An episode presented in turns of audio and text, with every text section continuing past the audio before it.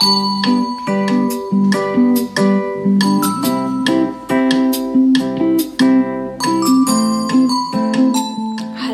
guten Morgen. Schön, dass du eingeschaltet hast. Ich freue mich auf dich. Schön, dass du dabei bist. Heute möchte ich dich fragen, wie du atmest. Wie atmest du denn eigentlich? Und warum atmest du eigentlich? Viele von euch werden jetzt ein Fragezeichen im Gesicht haben. Äh, naja, ich muss ja atmen, geht ja gar nicht anders. Und wie atme ich? Naja, wie man halt atmet ein und aus. Tatsächlich begegnen mir diese Antwort ganz häufig und stößt häufig auf Unverständnis. Und ich werde dann immer so ein bisschen angeguckt, als wenn ich nicht ganz dicht wäre. Aber ich erkläre es gerne ein bisschen. Und zwar einmal, wie atmest du? Fühlst du, wie du atmest? Das ist nämlich erstmal schon mal der erste Schritt. Fühlst du tatsächlich, wie du eigentlich atmest? Kannst du mir überhaupt sagen, wie du atmest? Atmest du tief ein und tief wieder aus? Atmest du eher in den Bauchraum, eher in den Brustkorb hinein? Atmest du vielleicht länger ein als aus oder umgekehrt? Und ist deine Atmung gleichmäßig? Das heißt, dass du beim Einatmen genauso kräftig einatmest wie beim ähm, Ende des Einatmens und beim Ausatmen genau das Gleiche. Atmest du vielleicht unterbrochen oder merkst du kleine, ähm, ja, so kleine Blockaden, wenn du einatmest, dass du merkst, oh, in der Mitte ist es nicht ganz so kraftvoll, aber am Anfang und am Ende des Einatmens ist es kraftvoll. Kannst du das wahrnehmen? Wahrscheinlich, wenn du dir Mühe gibst und ein bisschen nicht darauf konzentrierst, kannst du es wahrnehmen, aber im Alltag wissen wir häufig gar nicht wirklich, wie wir atmen. Und ähm, ja, das ist tatsächlich ein bisschen schwierig, denn der Atem ist so viel mehr. Warum atmen wir? Ja, weil wir atmen müssen. Stimmt, wir atmen automatisch. Unser Körper braucht dafür gar keine Kraft extra aufwenden. Das ist etwas, das wir ganz automatisch tun, ohne dass es uns Kraft oder Anstrengung oder dass wir es forcieren müssen, dass es uns irgendetwas, irgendeine Ressource kostet. Und genau darin liegt so eine wunderbare Kraft. Einerseits ist das genau der Stolperstein, der uns häufig dazu bringt, uns gar nicht mit dem Atem zu beschäftigen. Und einfach zu sagen, ist doch selbstverständlich, wir atmen doch alle automatisch, da muss ich mich nicht drum kümmern. Warum sollte ich mich jetzt darum auch noch kümmern? Und einige mögen vielleicht auch denken, ja, die will uns doch das Leben vereinfachen und verschönern, will uns auch zeigen, wie es leichter geht. Warum soll ich mich jetzt um Atmung kümmern? Das funktioniert doch automatisch. Stimmt, funktioniert automatisch. Aber gerade weil es automatisch liegt, können wir so viel äh, automatisch funktioniert, können wir so ganz viel davon lernen. Wir können lernen, wie wir Dinge mit ganz wenig Anstrengung tun oder möglichst mit keiner Anstrengung. Wir können lernen, dass nur weil es automatisch passiert, wir es trotzdem genießen können. Denn den eigenen Atem zu genießen kann unglaublich schön sein. Also nur weil es automatisch passiert, heißt es nicht, dass es irgendwie schlecht ist oder deswegen nicht so viel wert ist. Nur das, was wir uns mit viel Kraft und Arbeit erarbeitet haben, ist was wert. Nur das sollen wir zur Kenntnis nehmen und wertschätzen. Das ist genau diese äh, Mentalität, die gerade so um uns schlägt. Diese, äh, du musst dich noch mehr anstrengen, ohne Fleiß kein Preis und dergleichen. Nur das, was ich ähm, so sehr ablehne, weil es uns krank macht langfristig. Und ähm, ja, da umzulernen und zu sagen, nee, okay, der Atem funktioniert automatisch, aber gerade darin liegt so sehr viel Heilung und sehr viel zur Ruhe kommen, sehr viel Kraft, sehr viel Wohlfühlen und für dich persönlich sicherlich noch einiges anderes. Es gibt ja einige Meditationstechniken, die auf den Atem abzielen. Und ein ganz bekannter Thich der macht ja auch diverse Meditationen mit Atmung ähm, für den Laien, sage ich mal, für den, der mit Meditation bis jetzt noch nicht so viel zu tun hatte, der kann ausprobieren, wie man den Atem mit, dem, mit Bewegungen des Gehens zum Beispiel verbinden kann und ähm, dann eine wunderbare Meditation macht, die den Körper und den Geist nährt und stärkt und beruhigt. Das ist schon mal ein Zeichen davon, dass man die Atmung in jedem Fall irgendwie für sich nutzen kann und irgendwas Gutes dabei rauskommt. Im Yoga ist das auch so, dass man den Atem mit einsetzt und je nachdem, was für ein Yoga du machst, setzt du den Atem anders ein. Bei meinem Strahler-Yoga ist es so, dass du den Atem einsetzt als Motor. Der Atem ist für dich da, um dir Arbeit abzunehmen. Denn wenn du dich in Einklang mit deinem Atem bewegst, dann hebt dich der Atem an. Achte mal drauf und mache mal ein Experiment zusammen. Also Sag mal da, wo du gerade so bist. Versuche ein, eine ruhige Minute zu finden. Es wird nicht sehr lang dauern. Und jetzt versuch dich mal ganz locker zu machen in deinem Brustkorb. Das geht auch, wenn du gerade einen Rucksack auf den Schultern haben solltest. Versuch dich trotzdem ganz, ganz locker zu machen. Und jetzt atme mal tief ein und wieder aus. Und wenn du wirklich locker warst, merkst du, dass sich dein Brustkorb bewegt. Oder auch dein Bauch. Oder auch beides, je nachdem, wohin du atmest. Jetzt versuch dich mal noch ein bisschen lockerer zu machen. Beim Ausatmen ein bisschen Anspannung aus deinem Oberkörper abfallen zu lassen. Und jetzt machen wir das nochmal.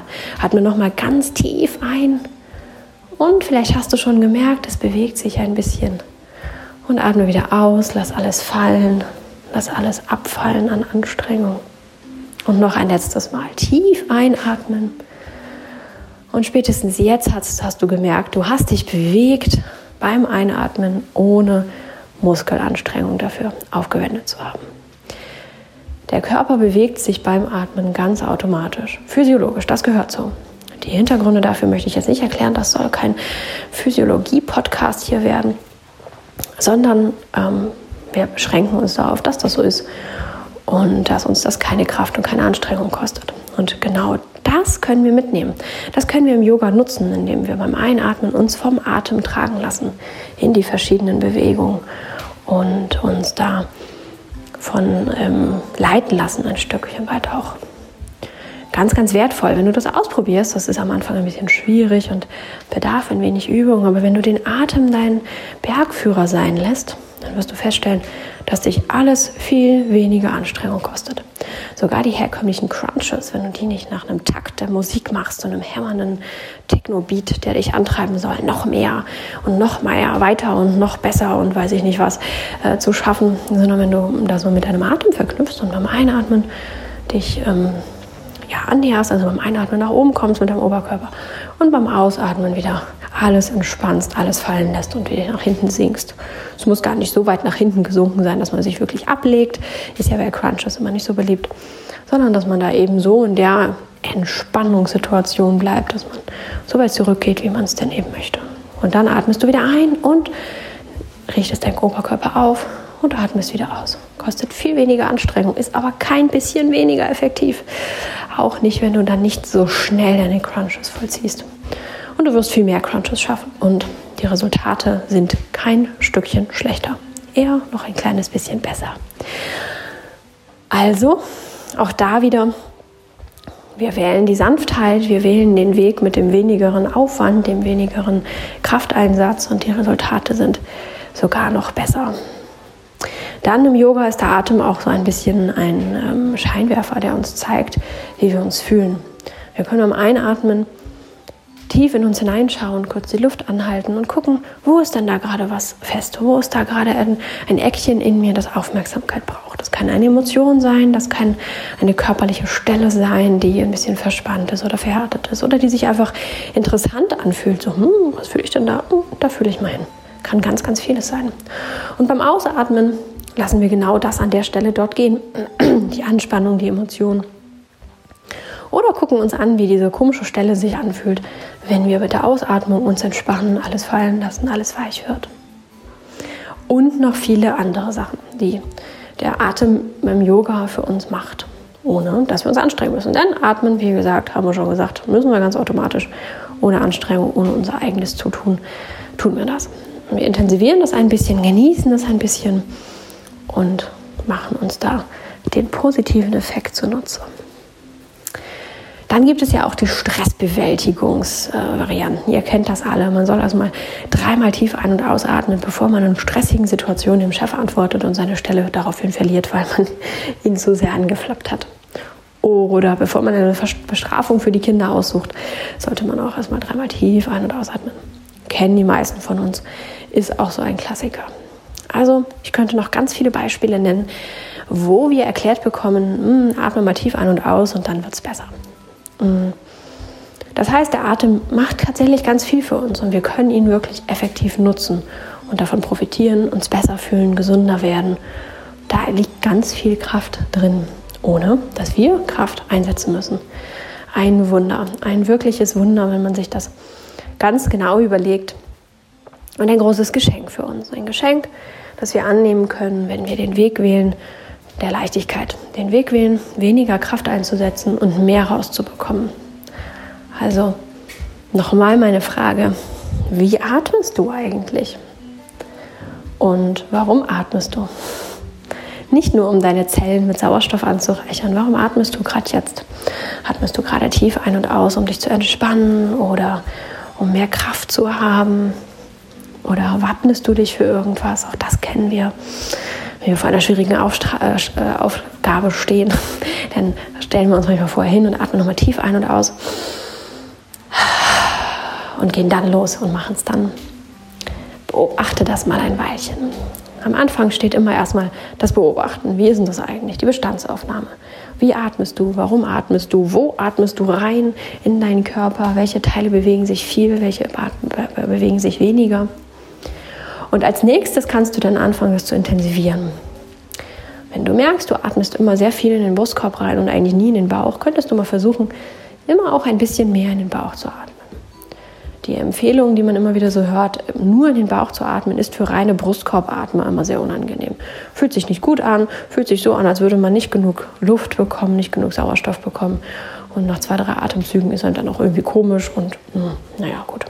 Ich rede nicht davon, deine eigene Atmung, dein eigenes Sein äh, umzukrempeln und einfach was anderes sein zu wollen. Nein, du darfst du bleiben. Das heißt, wenn du ein starker Brustkorbatmer bist, darfst du auch weiter in den Brustkorb atmen, aber du kannst ja versuchen, auch ein bisschen was in deinen Bauch strömen zu lassen. So viel, wie es angenehm ist für deinen Bauch.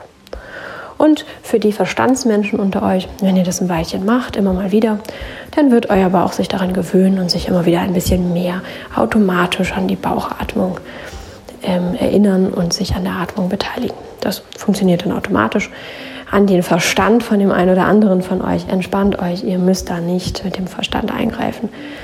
Fühlt einfach nach, wie sich das gut anfühlt. Wenn ihr atmet und immer den Bauch ein bisschen mit einbezieht, so wie es gerade gut ist, dann schwuppt das automatisch, früher oder später. Kein Grund, da irgendwas zu forcieren und sich selbst nicht treu zu bleiben. Wenn du ein Bauchatmer bist, dann kannst du mal versuchen, den Brustkorb ein bisschen mit mitzunehmen und zu schauen, also gleiches Prinzip, ne, auch da nur so viel, wie es angenehm ist, und zu schauen, was ist denn da eigentlich im Brustkorb? Ist da eine Blockade? Mag ich das nicht bewegen? Ähm, tut es vielleicht irgendwo weh, wenn ich tief ein- und ausatme? Wo tut es weh? Und da könnt ihr dann auch immer nur unter der Schmerzgrenze bleiben, selbstverständlich, und beim Ausatmen versuchen, diese Festigkeit abzuatmen und zu gucken mit ein paar Atemzügen, ob sich da ein bisschen was bewegt und ein bisschen was tut und über die Tage oder Wochen hinüber auch eine Veränderung einstellt. Und schon habt ihr gleichzeitig eine kleine Atemmeditation, die ihr dann machen könnt. Und ähm, ja, und einfach mal fühlen, was das für euch bringt. Auch da möchte ich gar nicht so viel vorwegnehmen und sagen, was das macht und wie sich das anfühlt, weil du deine ganz eigenen Erfahrungen machen sollst und nicht von mir erzählt, äh, erzählt bekommen sollst, wie sich das anfühlt. Und dann stellst du fest, ah, für mich fühlt sich das anders an. Mache ich da was falsch? Oder die Erwartungshaltung haben, es müsste sich doch so und so anfühlen. Und über diese Erwartungshaltung hinweg nimmst du gar nicht wahr, wie sich das für dich anfühlt. Auch das wäre doch super schade. Deswegen lasse ich das hier mal ganz frei, vertiefe das gar nicht weiter und äh, wünsche dir einfach nur viel Spaß dabei, das auszuprobieren. Und trau dich, du selbst zu sein. Alles, was du fühlst, ist gut. Und alles, was du nicht fühlst, ist genauso in Ordnung. Ich hoffe, ich habe dir ein wenig aufzeigen können, wie wunderbar der Atem für uns ist und was der nicht Tolles für uns macht, wenn wir ihn dann lassen, wenn wir ihn als solches wahrnehmen. Und auch da nochmal eine Warnung zum Schluss. Forciere nichts. Fange nicht an, mit dem Verstand deinen Atem lenken zu wollen. Das führt häufig zu Schwindel und unangenehmen Empfindungen, weil es nicht wir selbst sind, weil das nicht unser Körper ist. Das ist etwas, das unser Körper eigentlich ganz alleine regeln möchte. Und wenn wir tief ein- und ausatmen, ist es ein Stück weit forciert, weil wir ja uns vornehmen, wir atmen jetzt tiefer ein und aus, als wir es vielleicht normalerweise tun würden. Aber wir dürfen ja nicht vergessen, dass wir eigentlich in unserer Natur auch deutlich tiefer atmen, als wir das in unserem Alltag alle tun und ähm, Verspannung und Stress und ähm, Hektik, Eile und Anspannung, Ängstlichkeit und was auch immer wir so alles mit uns rumtragen, die äh, dämmen unseren Atem immer mehr ein und sorgen dafür, dass wir immer weniger atmen, immer kleiner atmen, sodass es dann vielleicht gerade noch fürs Leben, Überleben reicht. Eigentlich erinnern wir also unseren Körper daran, ähm, dass er eigentlich tiefer atmen möchte und ermöglichen es ihm. Wir geben ihm den Raum dafür, so zu atmen, wie sich das gut anfühlt. Und wenn du tiefer ein- und ausatmen möchtest, heißt es nicht, dass du ganz, ganz maximal tief ein- und ausatmen musst oder dass es unangenehm ist, sondern du wählst das für dich Maximale. Das, was sich noch gut anfühlt, ist für dich das Maximale in dem Moment. Fertig. Das nochmal zur Erklärung, falls du mir noch nicht so lange folgst. Ähm, wenn ich sage, ganz tief ein- und ausatmen, ist es immer im Rahmen deiner Möglichkeiten, im Rahmen deines Wohlfühlens. Und auch da nochmal für den Verstand, das wird sich ausweiten. Du musst dir da keine Gedanken machen, keinen 10-Tage-Plan, eine 30-Tages-Challenge draus machen, ähm, jeden Tag ein kleines bisschen mehr, ein kleines bisschen mehr. Und nach 30 Tagen kann ich endlich ganz, ganz tief ein- und ausatmen. Ähm, das ist mein Ziel. Nein, lass es doch einfach mal. Lass doch mal deinen Körper selber machen. Um, und dann wirst du schon sehen, dass das recht schnell passiert und dass sich ganz schnell Resultate einstellen. Aber zuallererst meine Frage, wie atmest du eigentlich und warum atmest du eigentlich in diesem Moment? Auch zu diesem Thema möchte ich bei Instagram wieder einen Post machen und darunter können wir ein bisschen sammeln, was dann so bei uns rausgekommen ist. Warum atmen wir eigentlich und hm, wofür nutzt du den Atem? Vielleicht bislang noch gar nicht, sondern künftig erst. Das heißt, wenn dir in ein, zwei Wochen dann immer mehr Situationen einfallen oder du immer mehr Erfahrung gemacht hast, dann kannst du ganz wunderbar auch dann noch unter dem Post runterschreiben und ähm, ja, mir von deinen Erfahrungen berichten und es auch mit den anderen teilen. Auch da, jeder fühlt sich immer so ein bisschen einsam, so ein bisschen, ach, die anderen können das alle schon. Ich muss noch das Atmen üben. Ähm, nee, so ist es gar nicht. Du musst erstmal überhaupt nichts. Du kannst, du kannst es dir zunutze machen, wenn du dann möchtest. Und es geht so vielen so. Also lasst uns da einen, einen Austausch schaffen und uns gegenseitig ein bisschen Mut zufächern. Nun noch ein bisschen Housekeeping. Und zwar kommt bald meine hundertste Podcast-Episode raus. 100 Stück. Ich habe es neulich gerade entdeckt und war ein bisschen, ja, erschrocken will ich nicht sagen, weil das klingt so negativ, aber erstaunt und habe das irgendwie gar nicht mitbekommen, dass es ernsthaft schon 100 Folgen bald sind. Das ging irgendwie gefühlt sehr schnell und ich habe auch die 100 Folgen lang tatsächlich keine Woche ausgelassen. Ich habe keine Woche Podcast-Urlaub gemacht. Also tatsächlich 100 Folgen am Stück. Und ich sammle ähm, Ideen, was ich mit der 100. Folge anfangen soll. Ich würde da gerne etwas besonders Schönes für euch kreieren. Ähm, ja, irgendetwas Besonderes machen, wenn ihr Lust drauf habt. Wenn ihr sagt, nö, steht egal, für sie ist das vielleicht die hundertste Folge, ist was Besonderes, aber für uns ist das ja eigentlich alles genau das Gleiche, es steht egal, dann ist das auch völlig in Ordnung. Dann gibt es eine ganz normale Podcast-Episode und ähm, wir freuen uns an der Routine, wir freuen uns daran, dass einfach alles ganz normal weiterläuft. Auch das ist in Ordnung. Aber wenn ihr Ideen habt für die hundertste Podcast-Episode, dann schreibt mir doch bitte auch gerne eine Nachricht, entweder privat oder auch ähm, bei Instagram oder meinethalben auch Facebook. Wie auch immer, such dir eine Plattform, such dir einen Kanal und schreib mich an. Schreib mir deine Wünsche, deine Ideen, deine Vorstellungen und dann versuche ich das umzusetzen. Würde mich sehr freuen. Und dann schauen wir mal, was da so Spannendes passieren könnte. Und ja, genau. Ich freue mich auf jeden Fall, wenn ich die hundertste Podcast-Episode auch mit dir feiern und begehen dürfte. Das würde mich sehr freuen. In diesem Sinne, macht es gut.